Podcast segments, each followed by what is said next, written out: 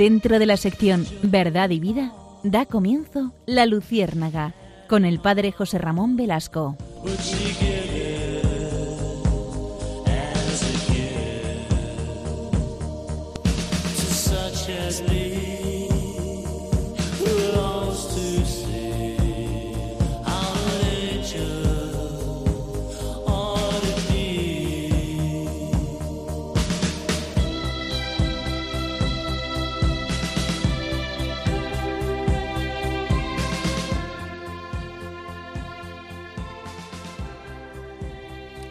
Victoria Pérez es testigo de Jehová.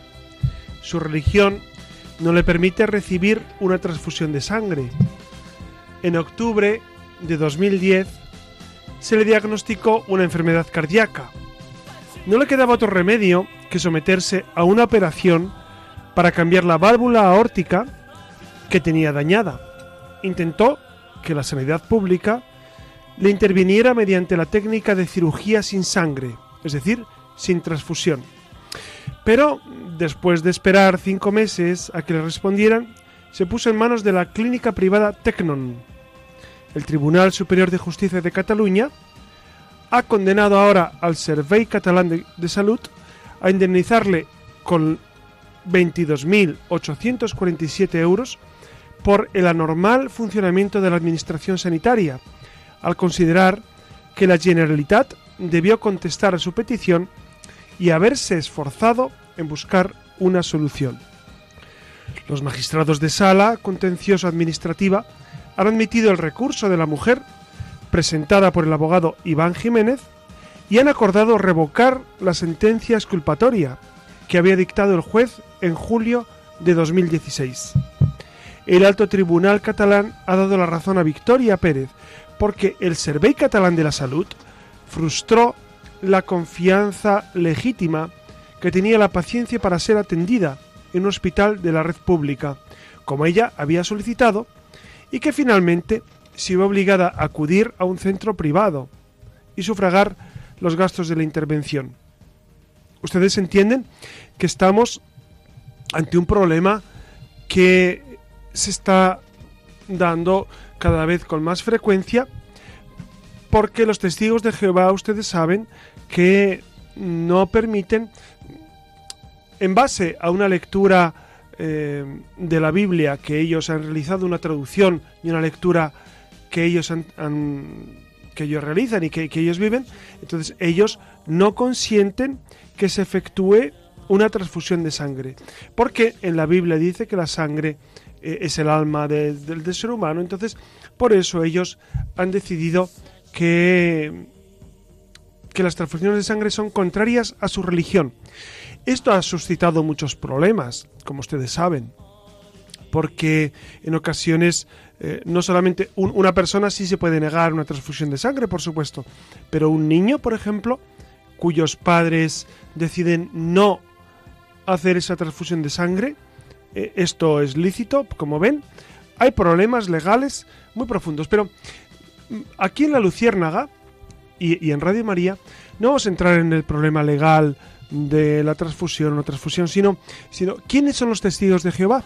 Es decir, cómo han surgido, cómo viven, por qué los vemos por las calles, eh, de dónde brota ese anhelo de, de, expansión que vemos en ellos, porque es verdad que van con su revista Atalaya y Despertar y, van anunciando a todo el mundo, visitan las casas, son muy cercanos a muchas personas, especialmente a muchas, a muchas situaciones de gente que sufre, de gente que tiene dificultades.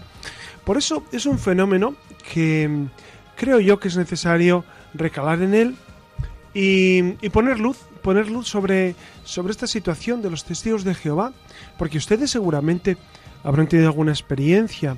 Quizá en pueblos pequeños no, pero sí en las ciudades grandes tenemos experiencia pues de esta realidad de, los testigos de Jehová que cada vez más pues eh, de alguna manera intentan proponer eh, esa, esa, doctrina que, que veremos si es complementaria al Evangelio o directamente contraria al Evangelio. Lo vemos bien en este programa. Por eso, si os parece, acompáñennos, porque este programa va a ser muy interesante. Vamos a, a diseccionar eh, este fenómeno de los testigos de Jehová. Vamos a analizarlo desde la filosofía y la teología y vamos a, pues a ver eh, qué respuestas podemos dar a esta realidad, a este fenómeno sociológico y religioso. Buenas noches, Iria Fernández. Buenas noches. Y buenas noches, Alex Gutiérrez, que desde el control nos ayuda. Y buenas noches a todos ustedes y permanezcan con nosotros si les parece.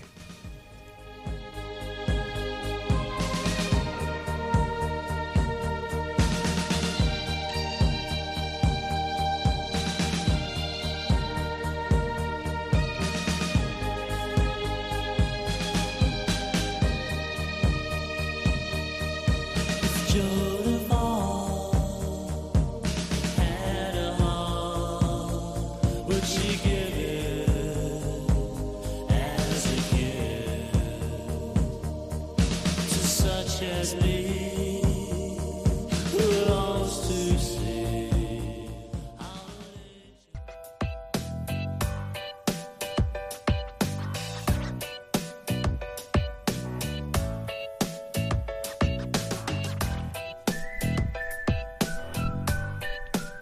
Buenas noches de nuevo y como vienen escuchando esta noche, continuamos con, este tema tan apasionante como desconocido, aunque a casi todo el mundo nos suene.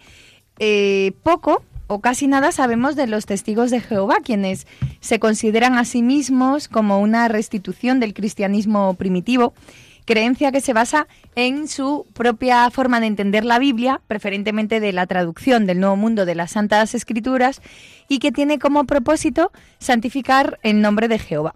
Por si no lo saben, los testigos de Jehová surgieron a partir de un grupo de cristianos pertenecientes al movimiento Estudiantes de la Biblia, organizados por el estadounidense Russell en los años, bueno, por allá, por 1870 en Pensilvania, Fundaron una entidad legal, así como una sociedad que comenzó a publicar y, distribuir diversas publicaciones en distintos idiomas relacionados con sus creencias y con su Dios Jehová. Aquí en España eh, dichas publicaciones son las que ha comentado José Ramón, La Atalaya y Despertar, y, bueno, después se trasladaron, después de, de Pensilvania a Nueva York, Mm, saltaron el charco hasta Gran Bretaña y finalmente Russell falleció 46 años después de la fundación propiamente dicha de, del movimiento. Y para entonces los que se conocían como los estudiantes de la Biblia ya rechazaban doctrinas tales como la Santísima Trinidad, la inmortalidad del alma y el fuego del infierno,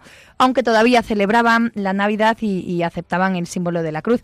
Estas creencias, entre otras, pues al final fueron rechazándolas progresivamente más adelante. De esto, de esto es de lo que vamos a hablar esta noche. Como ven, pues para cualquier cristiano, eh, sobre todo estas últimas palabras del rechazo a la Trinidad y demás, pues es eh, escandalizan, de ahí el rechazo, valga la redundancia, de, la propia Iglesia Católica. Que esta noche vamos a intentar conocer un poco más en profundidad a, a los testigos de Jehová, sus creencias, sus cuestiones tan controvertidas como la que con la que arrancábamos al comienzo del programa, con las transfusiones de sangre o, bueno, su propio diario, y, que sean ustedes mismos quienes saquen sus conclusiones a la luz de, la verdad, pero recuerden que, la verdad con mayúscula. Así que ya ven qué cargadito viene el programa de esta noche. Estén atentos y abran bien los oídos que comenzamos.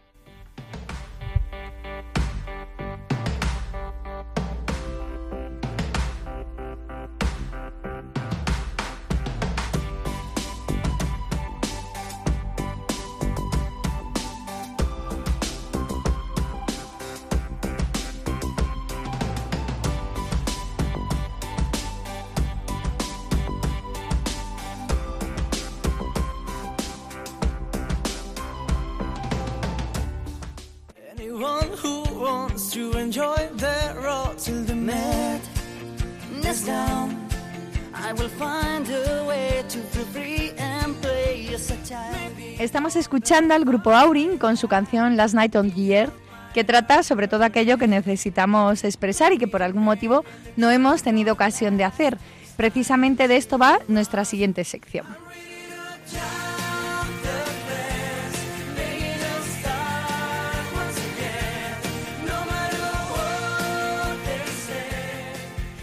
Y antes de preguntarle al, padre José Ramón Velasco por algunas de nuestras inquietudes, vamos a, detenernos brevemente en, unos apuntes que tienen que ver con, el tema que estamos tratando esta noche, con los testigos de Jehová. Así que arrancamos con un repaso de, de sus principales creencias para entender todo lo que nos une y también lo que nos separa.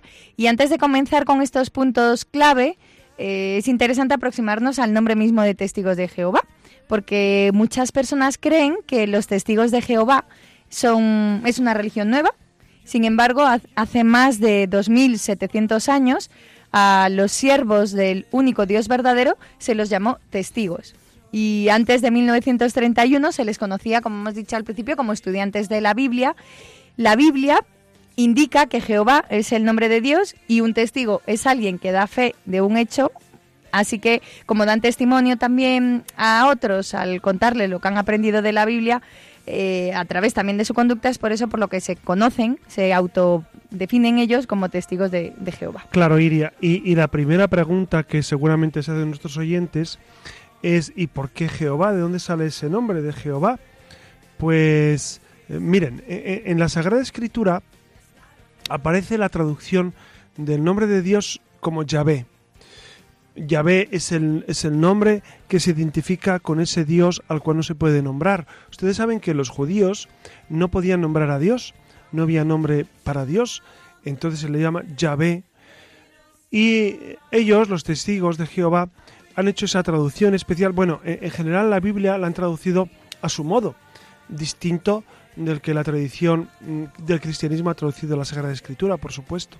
Y entonces ellos han traducido por Jehová. Y por eso son los testigos. Testigo es. Eh, eh, testigo en, griego eh, se decía mártir. El mártir es un testigo, ¿no? Entonces ellos son los testigos, los que dan fe de Jehová, los que defienden la fe en Jehová. Pero como digo, el nombre de Jehová, y es el punto de partida, eh, es un error la traducción que hacen ellos, porque, porque la traducción real es Yahvé. Los testigos de Jehová basan sus creencias en la Biblia, libro que consideran como fuente exclusiva de referencia en asuntos doctrinales. Creen en, Jehová como el único Dios, el cual no es omnipresente, y se identifican como seguidores de un único líder que, que es Jesucristo, a quien consideran hijo de Dios, pero no Dios en sí mismo y a quien además se identifican con el arcángel Miguel. Eh, exactamente, y aquí está el punto clave de los testigos de Jehová, amigos. Los testigos de Jehová no son cristianos. Esto es muy importante, muy importante para distinguir las cosas. Lo llamamos eh, ni siquiera hermanos separados, porque los hermanos separados son los cristianos, ortodoxos, anglicanos, luteranos. Los testigos de Jehová es un nuevo movimiento religioso, un movimiento religioso que surge, como bien decía Iria, pues a finales del, del 19, principios del 20, pero no son cristianos. Esto es muy importante porque no creen que Jesús es Dios. Creen en Jehová, Jehová que se identificaría en cierto modo eh, servatis servanda, es decir, cuidando las cosas eh, con nuestro Dios Padre, pero no creen por, no creen por supuesto en Jesucristo como Dios ni en el Espíritu Santo como Dios, entonces no son no tienen la fe trinitaria. Y eso es la principal distinción de ellos, no son cristianos, por eso tengan en cuenta esto que aunque hablen de Jesús como un gran profeta y hablen de Dios Padre como Dios y como Jehová, pero no son cristianos. Esto, eh, este es el punto que, mucha gente no sabe y que entonces se lanza a los brazos de los testigos de Jehová sin saber que, está lanzándose y abrazando una doctrina que es contraria al cristianismo, contraria, no digo complementaria, es contraria al cristianismo. Si bien aceptan a María como madre de Jesús y de sus hermanos, no la veneran ni la consideran madre de Dios. Creen en, la gran apostasía y en el libre albedrío sobre la predestinación y a diferencia de otras denominaciones cristianas, rechazan todas las doctrinas del concilio de Nicea eh, primero y posteriores, que como señalaba José Ramón, eh, entre ellas la Santísima Trinidad. Realizan el bautismo por inmersión en agua, en el nombre del Padre, del Hijo y del Espíritu Santo, pero rechazan el bautismo de los niños, porque no celebran la Navidad, la Pascua, los cumpleaños ni otras fiestas y además ellos consideran que cada uno tiene que bautizarse eh, cuando tenga conciencia de quién es Dios y quién es Jesucristo, como que necesitan Eh, eh, una eh, especie de formación, ¿no? una preparación. Ellos, ellos no viven los sacramentos, no tienen, primero no tienen sucesión apostólica, esto es muy importante. Sus, sus, eh, eh, ellos lo llaman sus ancianos, que sería más o menos lo que suponen nuestros obispos, nuestros presbíteros en la Iglesia Católica, pero sus ancianos no provienen por sucesión apostólica de Jesucristo, son simplemente una creación humana y, efectivamente, como bien decía Siria, eh, ellos no participan de los sacramentos. eh, entonces, el bautismo no se puede hablar de un bautismo cristiano.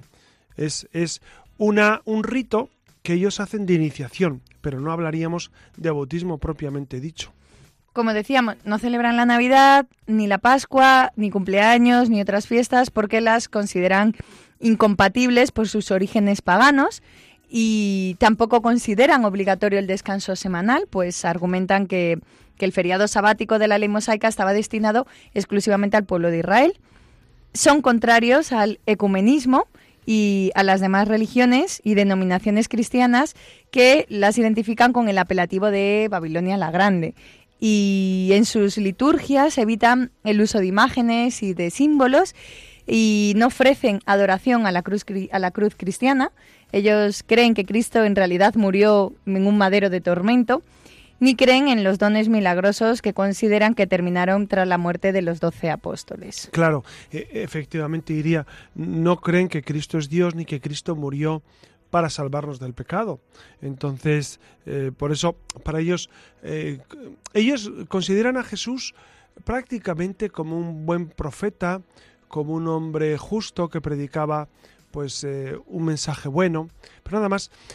Yo creo que están más cerca de los musulmanes que de nosotros, por supuesto porque los musulmanes también creen en un Dios, en Alá, igual que los testigos de Jehová, eh, y tienen a Jesucristo por un buen profeta y a María por una buena mujer, y basta. Entonces, los testigos de Jehová están mucho más cerca de los musulmanes que de nosotros, por supuesto. No tienen, con nosotros tienen poquísimo que ver, poquísimo que ver.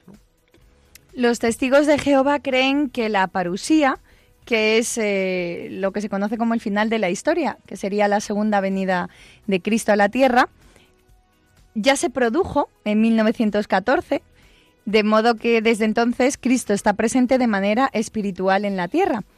Al mismo tiempo, creen en eh, que el Armagedón o, o fin del mundo, eh, mediante catástrofes, pues está cerca que el establecimiento del reino de Dios en la tierra es la única manera de salvarse y atención al dato por si ustedes están entre los afortunados, solo 144.000 humanos que serán los ungidos irán al cielo. Bueno, ¿de dónde sale todo esto? Miren, eh, los testigos de Jehová muchas veces han anunciado el fin del mundo. Y, y- y es curioso, pero, pero hay muchas personas que cuando se les anuncia esta realidad y no ocurre, como necesitan creer en algo, eh, en un dato, eh, en, en una fecha, vuelven a creer cuando se les propone que, que va a ser más tarde, 10 años más tarde o X tiempo más tarde, que, se han equivocado en la fecha anterior, pero que en el futuro sí. Entonces, todavía hoy siguen creyendo que en el futuro, el futuro próximo, será el fin del mundo. Entonces, eh, es, es- una corriente muy curiosa, pero que sociológicamente tiene su explicación, ¿no? Esa necesidad de creer, de creer en algo y de afianzarse en una realidad que en el fondo no tiene sustrato racional ninguno. Y luego los 144.000 que decía Siria se corresponden a los que en el libro del Apocalipsis, San Juan dice que son los marcados por la sangre del Cordero. Y él habla de, de 144.000, que son 12.000 por 12.000, es decir, eh, las 12 tribus de Israel multiplicadas, pues son los 144.000. Entonces, no tiene, para nosotros los cristianos es un número simbólico, un número que no tiene eh, sentido real en el sentido de que sea un- una, cifra exacta, sino un sentido simbólico de que serán un número los que, eh, o sea, que no todos eh, participarán de la gloria de Dios porque muchos no querrán, pero que será un número grande. 144.000 es muchos, muchísimos, un número inmenso. Claro, la pregunta que yo les haría a los testigos de Jehová, que seguramente no nos están escuchando esta noche, pero la pregunta, y yo les he hecho cuando me han parado por la calle, porque es verdad que son muy beligerantes en su doctrina y te paran por la calle. Aun viendo que eres sacerdote. Sí, sí, sí, sí, sí, sí, Son muy curiosos y son muy interesantes porque, eh, bueno, puedo contar la experiencia ya con, los testigos de Jehová, porque mm, yo soy sacerdote y suelo ir vestido de cleriman y en varias ocasiones me han parado por la calle. En una ocasión, estando en Alcorcón, a, a la puerta de mi parroquia. Y entonces me pararon y me empezaron a hablar y yo muy interesado eh, en sus argumentos, pues me senté con ellos, etcétera. Les invité a pasar al despacho, pero no quisieron. Pero en la, calle estuvieron debatiendo y entonces, al debatir sobre la Biblia, ellos tienen un gran problema y es que em, les han enseñado a leer la Biblia tal como ellos la han traducido y, y cuando ellos se sienten acorralados ante un texto que no saben explicar, pues saltan a otro, saltan a otro, saltan a otro, queriendo eh, liar eh, el, discurso y no entrar a fondo en la cuestión de la traducción de la Sagrada Escritura, que para nosotros es fundamental, ¿no? La traducción e interpretación de la Sagrada Escritura. Entonces, ellos van saltando de un tema a otro, pero sin conocimiento real. En un momento dado de esa conversación, yo les dije, bueno, mirad, es que el texto en griego dice esto. Y me dijeron, ya, pero es que nosotros no sabemos griego. Y yo les dije, bueno, pues no importa, pero llamadme a uno de vuestros ancianos, de vuestros eh, que sería el equivalente, como decía, a los presbíteros. Y dijeron, sí, sí, sí, se lo vamos a traer. Y todavía estoy esperando. Todavía estoy esperando que uno de sus, de sus sabios, de sus ancianos, de la gente que sabe, venga y dialoguemos sobre la traducción que ellos han hecho de la Sagrada Escritura, que está absolutamente eh, equivocada. Es una traducción que no tiene en cuenta el original en griego, partiendo de ahí.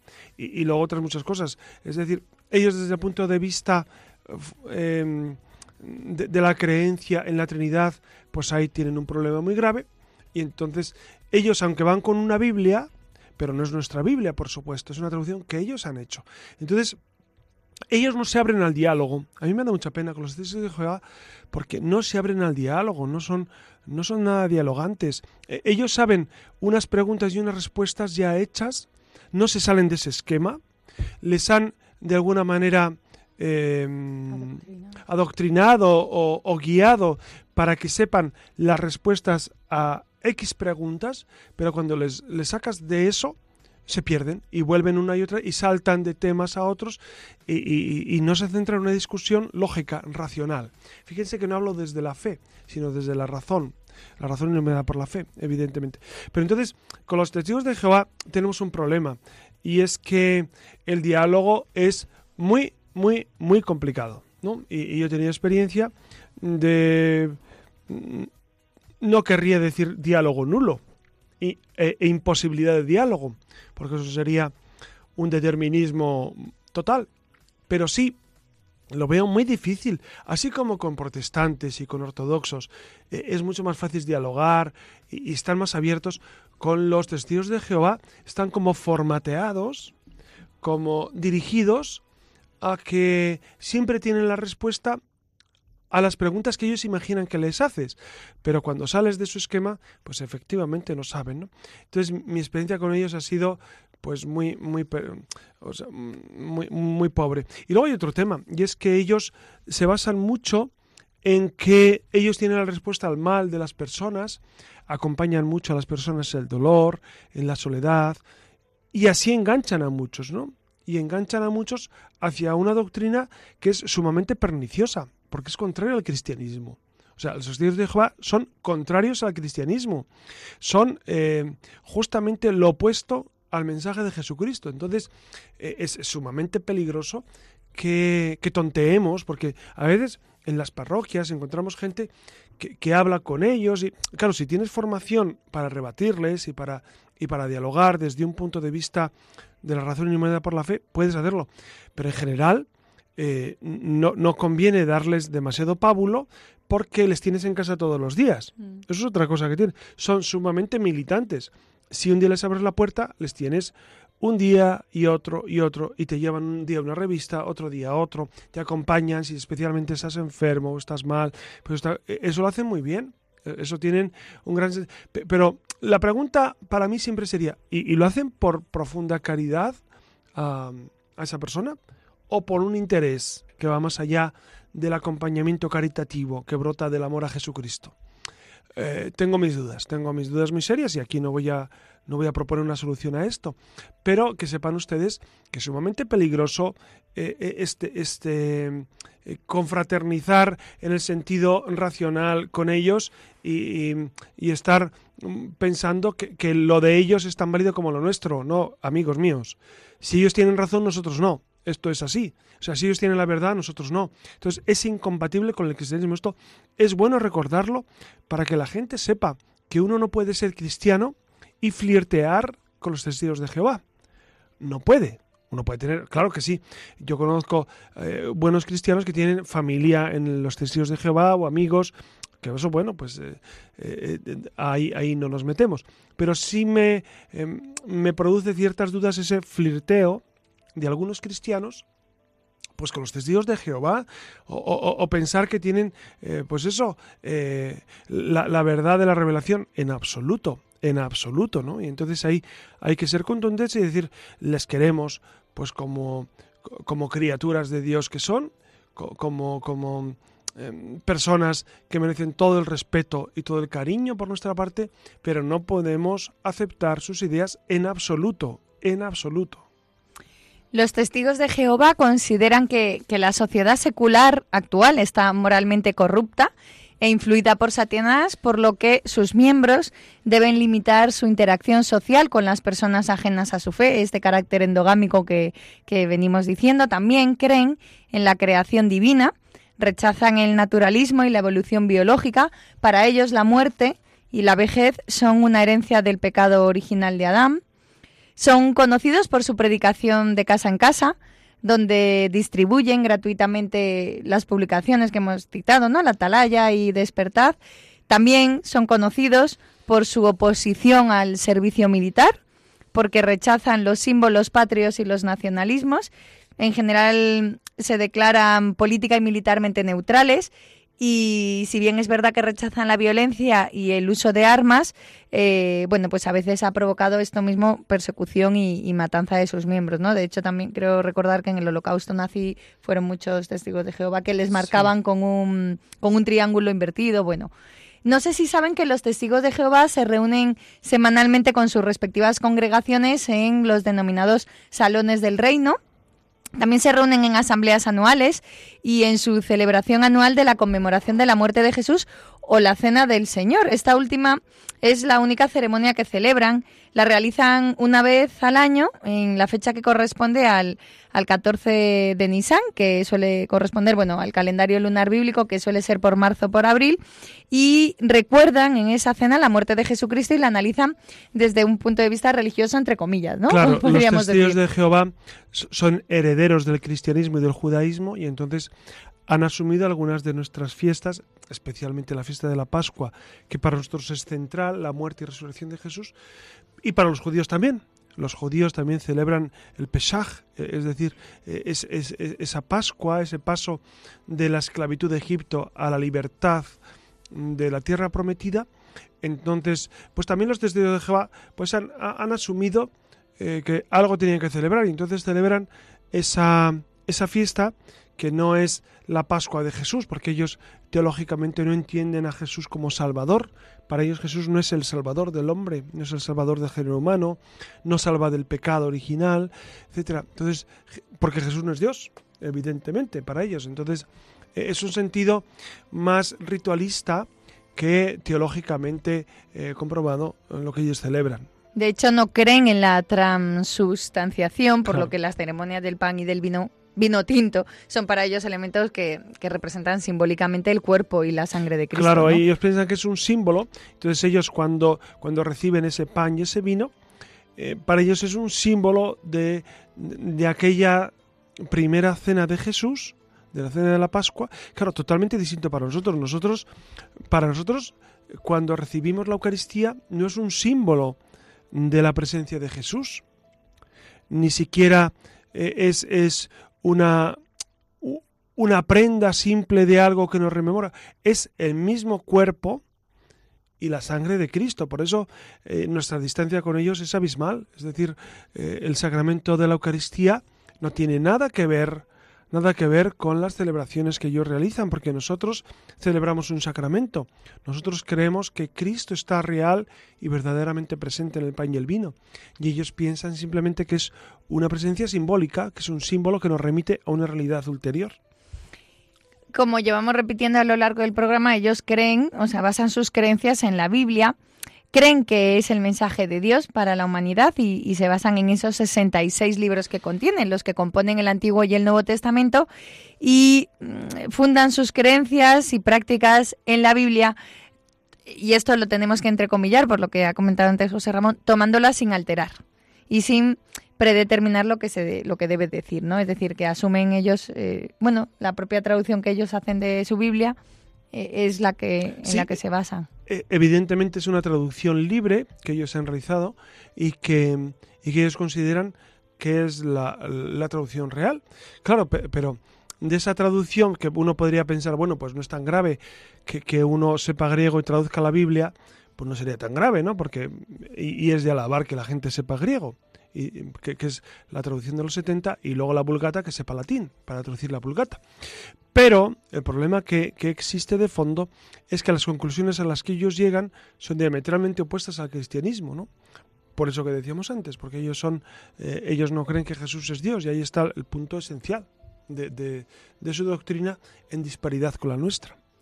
Siguen las enseñanzas y el ejemplo de Jesucristo y ellos en el fondo se consideran que son cristianos, aunque es importante. Ellos dicen eso, pero no lo son. Claro, uno puede decir lo que quiera, porque como decía Wittgenstein, las palabras todo lo soportan.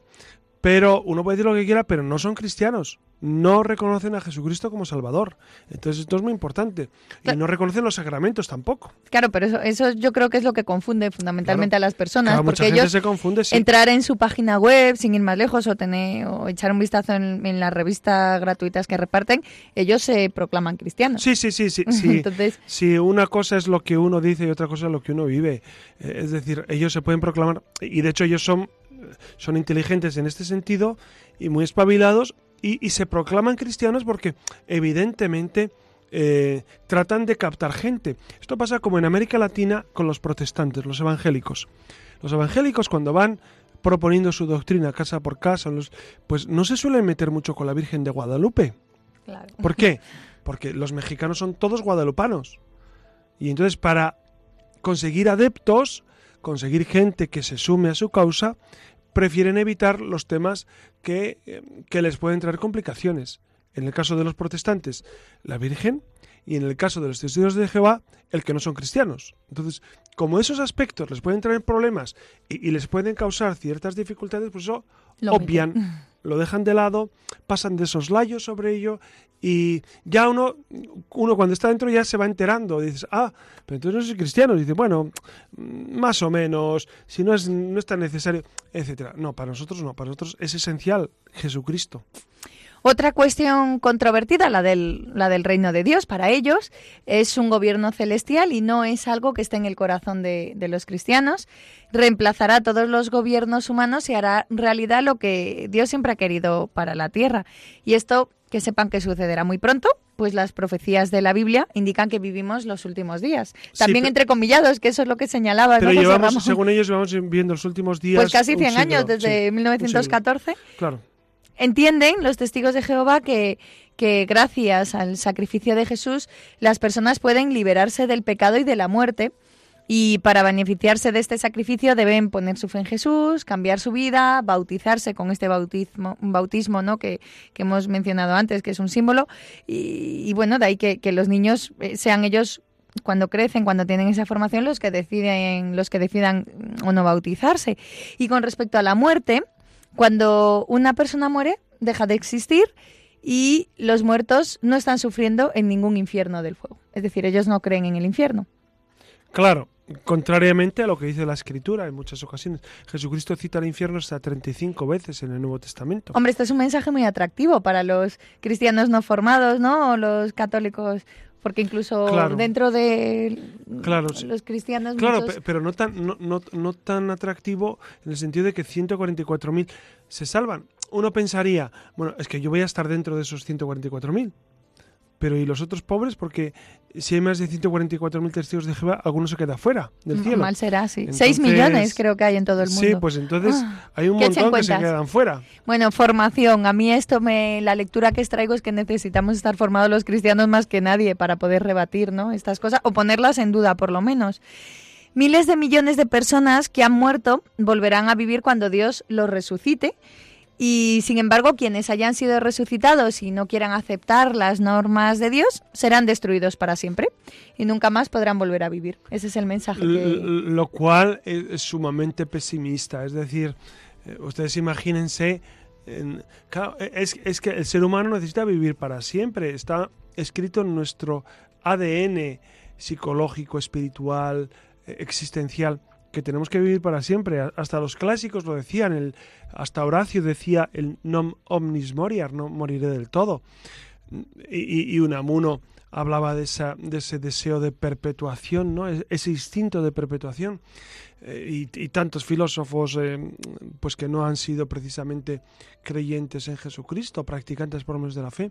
Es decir, eh, eh, el hecho de no morir está escrito en el ser humano, desde el hombre de las cavernas hasta desde el sapiens sapiens que, que comienza a enterrar a sus, a, sus congéneres hasta nosotros. Entonces, los testigos de Jehová van justamente contra este deseo natural de, de no morir del todo, de pervivir. Y ellos dicen que, que vamos a ser aniquilados algunos. Eh, esto, esto no tiene ni pie ni cabeza, ni pies ni cabeza. Va contra, no solamente contra la Sagrada Escritura, sino contra el sentido común. Los testigos de Jehová tienen un problema muy serio y es no solamente haber traducido mal la Escritura, sino ir contra la razón, la razón iluminada por la fe. Entonces, ese problema es necesario recordárselo y con mucho cariño, pues hablarles de esta circunstancia, ¿no? Si- Siempre, siempre desde el cariño se puede, se puede hacer mucho desde el tú a tú. Pero, eh, le repito, es muy difícil eh, convencer a un testigo de Jehová de, lo contrario a su fe. Están formateados hacia esto.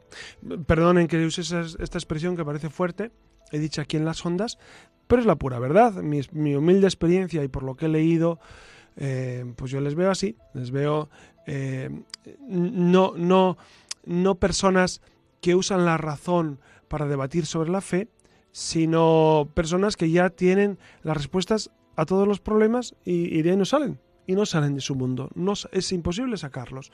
Y he tenido experiencia con varios de ellos. Es imposible sacarlos de su mundo. Porque entiendo que ellos memorizan la Biblia. Por supuesto, memorizan preguntas y respuestas.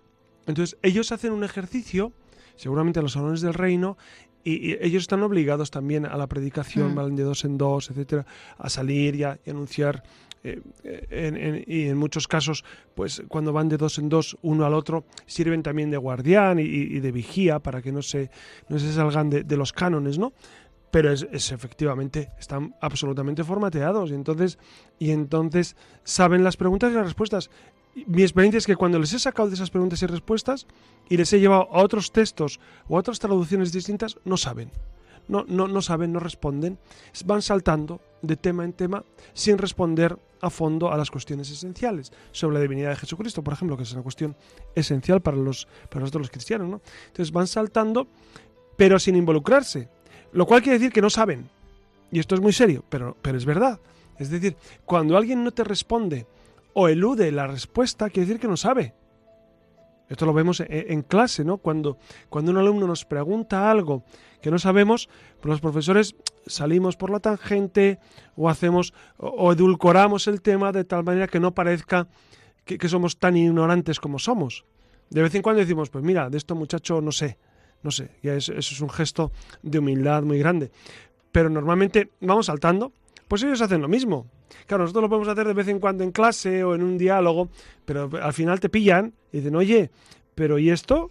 Sí, pero algo en lo que nos va la vida, ¿verdad? Exacto. Algo de, de tan Es- vital importancia. Claro, sobre Jesucristo, sobre quién es Dios, sobre, sobre quién es Jesús. Porque claro, la gran pregunta que les haría a los testigos de Jehová es, bueno, ¿y quién es Jesús? Si es un profeta muy grande, claro, él dijo que era Dios. Entonces la pregunta es, si tú dices que era un gran profeta y un gran hombre, pero no Dios, Entonces, ¿era un, era un embaucador, un mentiroso o loco? a lo mejor esa parte no la han traducido, ¿no? Porque siento que eso, eso lo dicen, yo sé la verdad. Bueno, e, e, e, ellos tienen una traducción muy curiosa para, para cuando Jesús dice, eh, si, si, si, yo echo los demonios con el dedo de Dios, quiere decir que el reino ha llegado a vosotros, ellos lo traducen a su modo, ¿no? Y, lo explican a su modo. Pero es evidente que Jesucristo se autoproclama Dios. Jesucristo dice que es Dios y, lo muestra en los milagros y lo muestra en su vida. Entonces, claro, yo le preguntaré a un testigo de Jehová, bueno, entonces para ti quién es Jesús? Te dirán, pues un gran profeta, un gran hombre, es, es hijo de Dios sin ser Dios, dirán ellos.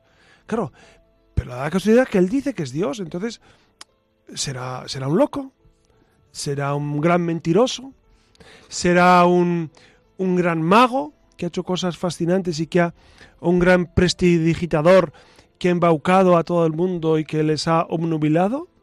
Porque dos mil años después seguimos creyendo que Jesucristo es Dios.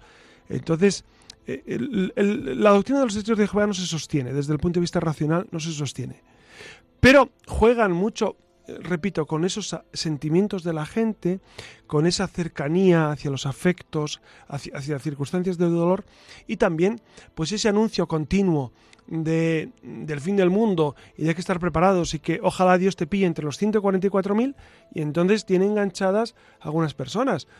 Pero a mí me da pena porque precisamente el cristianismo, que es esa defensa de la razón y la fe que van unidas, me da la impresión de que en los testigos de Jehová pues eh, rechazan de alguna manera ese uso cotidiano de la razón para abrazarse a un fideísmo porque no es la fe cristiana, por supuesto, es un fideísmo de alguna manera dirigido por, por quienes dirigen eh, o, de alguna manera encauzado por quienes dirigen eh, pues esta corriente de los testigos de Jehová. ¿no? Entonces, creo que, que, nuestra, nuestra opción ante ellos es sobre todo pues rezar por ellos, por supuesto, pedir, pedir por su conversión, Claro, cuando la gente, hay que dialogar, por supuesto, hay que dialogar con todo el mundo, pero hay que pedir por la conversión de los que no creen en Jesucristo como Dios. Es que si no estamos traicionando a Jesús, ¿no? Si, no pedimos por ellos y no luchamos para que se conviertan con las armas de la fe, pues entonces les traicionamos. Entonces hay que rezar todos los días para su conversión. Claro, porque no son cristianos. Y esto es muy serio. Es muy serio, ¿eh? El tema de los testigos de Jehová es un tema profundamente serio. Gracias a Dios no son muchos, ¿no? comparado con, el número de cristianos, eh, pues no son muchos. Pero da mucha pena que haya gente eh, metida en esto, ¿no? Otra cuestión controvertida es la que tiene que ver con la adoración. Los testigos de Jehová, lo hemos dicho al principio, no adoran la cruz ni ninguna imagen. Ellos explican que lo único que hacen es orar a Dios, leer y estudiar la Biblia meditan sobre lo que aprenden en la Biblia y se reúnen para orar, para estudiar la Biblia, cantan juntos, eh, animan a otros, predican por las calles y, se ayudan unos a otros. Y, bueno, no sé si saben que están organizados, como hemos dicho, en congregaciones y cada una de ellas está supervisada por un grupo de testigos que son los conocidos como los ancianos, que, que no forman una clase clerical ni reciben ningún tipo de salario, de salario. Ellos tampoco dan el 10 ni hacen colectas y su obra se financia mediante donaciones voluntarias y anónimas. Por encima de todo, los testigos de Jehová tratan de no hacer nada que desagrade a Dios. Por eso tienen cuidado de, no usar mal la sangre, que es con lo que arrancabas al principio, José Ramón. Claro, porque en la Sagrada Escritura hablan, como decía al inicio, de que la sangre es precisamente el vehículo que, conduce el alma. Pero nosotros sabemos que, que eso es una forma de explicar eh, pues esa presencia de Dios en nuestra vida. pero, por ejemplo, el alma no tiene una ubicación física en nuestro... Eh, el alma no está en el cerebro, el alma no está en el corazón, el alma no está en la sangre. La sangre es un elemento biológico, el corazón es un elemento biológico, el cerebro es un elemento biológico. Entonces, tenemos que entender que, que nuestra alma, nosotros somos cuerpo y alma en unión sustancial, es decir, íntimamente unidos. Pero el alma es el principio vital del cuerpo, pero no ocupa un espacio, porque el alma es inmaterial, es espiritual. Entonces, esto los testigos de Jehová no lo acaban de entender y esa traducción está tremendamente equivocada porque, porque la sangre no contiene el alma del individuo, no contiene la esencia. Pero ellos lo han leído literalmente de la Sagrada Escritura y han hecho esa interpretación que es absolutamente errónea. Entonces, por eso, de ahí que, ellos consideren que, que no puede haber transfusiones de sangre respetan a los gobiernos y obedecen sus leyes siempre y cuando no estén en contra de las normas de Dios. Y ahora, bueno, te toca responder un poquito más a, unas cuestiones que, que se han quedado en el aire, que sería la Navidad, por ejemplo, que es un momento de que gozo. lo celebran, claro. Claro, de alegría para todo cristiano, en cambio los testigos de Jehová no lo celebran. ¿Que ¿Por qué? Bueno, no, no, celebran, no celebran las fiestas, los cumpleaños, no celebran, por supuesto, el cumpleaños de Jesús. Claro. Pues si no celebran el cumpleaños de los demás, pues tampoco, ¿no? Entonces, ellos como fiesta, como Son un poco asociales, ¿no? Ya solo desde el punto de vista de la... de, al margen de, practicar la religión, ¿no? Sí, eh, sí, tenemos que darnos cuenta que a ellos les ha tocado vivir en una sociedad profundamente cristiana. Y entonces lo tienen complicado porque nuestra sociedad cristiana pues está eh, íntimamente eh, conectada pues a las, a las fiestas de los cristianos, ¿no? especialmente la Navidad, la Pascua, etcétera. ¿no? Entonces e, e, ellos no celebran nada de esto porque no creen que Jesucristo es Dios fundamentalmente y porque no y, porque no consideran necesario eh, celebrar las ni, misas de exequias ni nada. Claro, cuando en una familia existe esta realidad de algún miembro que es testigo de Jehová, pues sí suscita algunas dificultades, ¿no? Pero bueno, son dificultades del día a día que, que, se solventan pues con el cariño que, se tienen entre hermanos y entre, entre familiares. Pero es verdad que yo, yo insistiría mucho, ¿no? En, rezar mucho por ellos para lograr su conversión. Es decir, dado que es complicado em, el debate teológico con ellos, filosófico teológico con ellos, yo creo que nuestra, nuestra dimensión está sobre todo en la oración, en la cercanía, en el cariño, en el afecto, en, estar continuamente preocupándonos por sus circunstancias, sobre todo cuando uno tiene un familiar, un amigo que es testigo de Jehová. Yo creo que esa es la respuesta, la, cercanía humana y, el, que sepan que cuentan con nosotros para lo que necesiten. Y, luego el debate teológico, yo más bien lo dejaría estar porque, porque es muy complicado. Eh, precisamente porque, porque ellos han recibido esa formación unidireccional y mm, yo me dedicaría mucho a rezar por ellos ¿no? y, a, pedirle al Señor. Claro, dense cuenta que la fuerza de la oración es invencible, entonces es necesario pedir y es necesario rezar para su conversión. Una última cuestión. Nosotros como católicos deberíamos aprender de ese amor que tienen los testigos de Jehová por la evangelización, porque en el fondo... Bueno, lo tenemos. Lo tenemos, claro. Claro, los cristianos, eh, digamos, no todos, bueno, pues, pero hay muchos cristianos que sí. Hay muchos cristianos que sí evangelizan. Hay muchos cristianos que, también van casa por casa, hay muchos cristianos que dan catequesis, muchos cristianos que trabajan en Cáritas, muchos cristianos que trabajan por los pobres, muchos cristianos que visitan enfermos o que, o que están pendientes de su, de su vecino con dificultades. Es decir, los cristianos, muchos lo, muchos, eh, lo hacen, ¿no? No todos, es evidente. Es evidente. Porque no tenemos prescripción. Los testigos de Jehová lo tienen prescrito. Y hay de quien se salga de los cánones establecidos. Y eso lo saben bien los testigos de Jehová. Y lo saben perfectamente. Que, no se pueden salir de, ese, marco institucional. Nosotros, pues por la libertad del espíritu, siempre invitamos a hacer las cosas, pero no obligamos a nadie. Y entonces, por eso el cristianismo es una religión de, la libertad de los hijos de Dios, de los que hemos creído en Jesús y hacemos las cosas por convicción, no por opresión, no por obligación eh, externa a nosotros, sino por una convicción interior, por una obligación del corazón porque desde Cristo lo hacemos. Y es verdad, eh, el cristianismo eh, es, es maestra de humanidad, la cristiandad, ¿no? Maestra de humanidad y maestra de, trabajar por los más desfavorecidos. Pues muchísimas gracias, José Ramón. Quedan, quedan más interrogantes en el aire, pero con esto seguro que tienen para hacer de boca. Eh, recuerden que estamos en, en, la red, saben que tenemos un correo electrónico, la para que nos dejen algún comentario, eh, nos escriban un mail, ya saben que es la única ventanita que tenemos para, para contactar, así que nada, les esperamos. En bueno, pues, pues ya han visto qué programa tan interesante sobre este tema de los testigos de Jehová que, a muchos de ustedes eh, pues les resultará a veces inquietante, ¿no? Por algún familiar que está, que está ahí o, o las personas que van a su casa, etcétera. Yo diría, como consejo fraterno, trátenlos con mucho cariño, pero no les hagan mucho caso. Así entre, entre nosotros, ¿no? Es decir, hay que tratar con mucho cariño a ellos, más, pero, pero, pero la revista Despertar, etcétera, pues eh, yo, yo se la recibo pues con mucho agrado y le sonrío mucho, pero la, rompo enseguida. Por, no porque me va a hacer daño, que podría también, sino porque puede caer en manos de gente que, que, que no sabe y, y, que le puede hacer daño. Entonces, tratémosle con mucho cariño, con mucho respeto, con mucha delicadeza, con el amor con que Cristo trataba a todos, pero tengan en cuenta que están profundísimamente equivocados. Bueno, Iria, pues muchas gracias por esta por, por, este rato que hemos tenido tan agradable. Muy bien, igualmente. Buenas noches. Y buenas noches, Alex, que desde el control nos atiende. Y buenas noches a todos ustedes y, y, y que tengan una muy buena noche y un feliz descanso. Les habla su amigo José Ramón Velasco.